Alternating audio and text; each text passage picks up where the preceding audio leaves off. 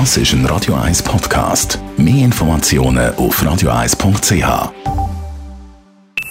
Die Morgenkolumne auf Radio 1 präsentiert vom Grand Casino Baden. Grand Casino Baden.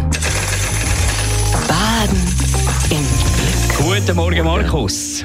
Guten Morgen miteinander. Wir sind gespannt auf deine Gedanken nach dem Wahlsonntag. Ja, ein deutlicher Verlust vom linken Lager ist herausragende Resultat von diesen Wahlen von gestern. Die Grünen haben fast 4% verloren, während Sozialdemokraten nur rund 1% zugelegt haben. Das bürgerliche Lager hingegen hat deutlich zugelegt, was sich vor allem der SVP verdankt. Der Absturz von der Linken und vor allem von den Grünen enthält wichtige Lehren. Die Partei hat vor vier Jahren den Wahlsieg errungen, auch weil die Bevölkerung schon damals zu Recht besorgt war über den Klimawandel. Doch mittlerweile ist klar geworden, dass Parteibezeichnung keine Garantie für eine Politik ist, die am Ende auch zu Lösungen führt.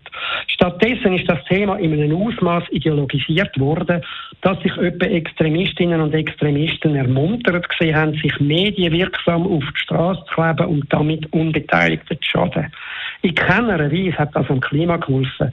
Aber erst recht vergiftet ist das politische Klima dadurch geworden. In Umfragen haben Wählerinnen und Wähler Klimakleber als eines der grössten Ärgernisse genannt. Nichts wäre falscher, als Wahlergebnis als Desinteresse am Klimawandel zu interpretieren. Der Klimawandel gehört laut Umfragen noch immer zu den wichtigsten Anliegen und Sorgen der Mehrheit. Die Botschaft am Sonntag war vielmehr, wir haben genug von ideologischen Skigefechten, wir wollen echte Lösungen. Pragmatismus braucht es aber nicht nur für den Klimawandel.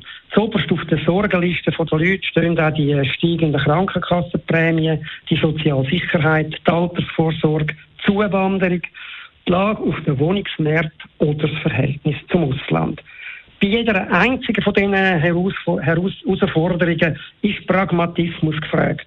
Für die Wahlsiegerin SVP gilt das aber auch in Bezug auf das Verhältnis zum Ausland und zur Zuwanderung. Auch da muss sie Pragmatismus zeigen.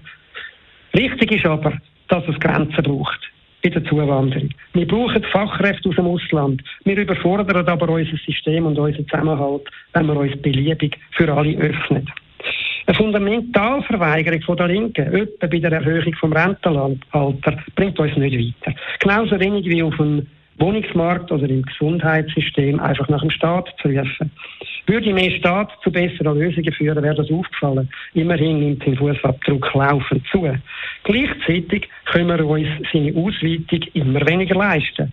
Der Bund schreibt auch nach Corona rote Zahlen und für die Verschuldung müssen wir höhere Zinsen zahlen.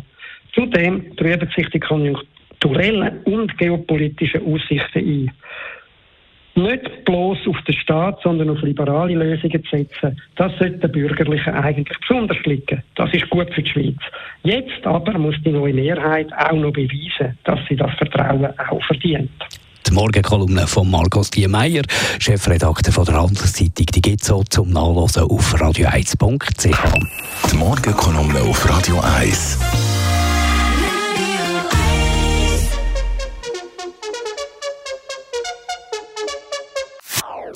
Das ist ein Radio 1 Podcast. Mehr Informationen auf radio1.ch.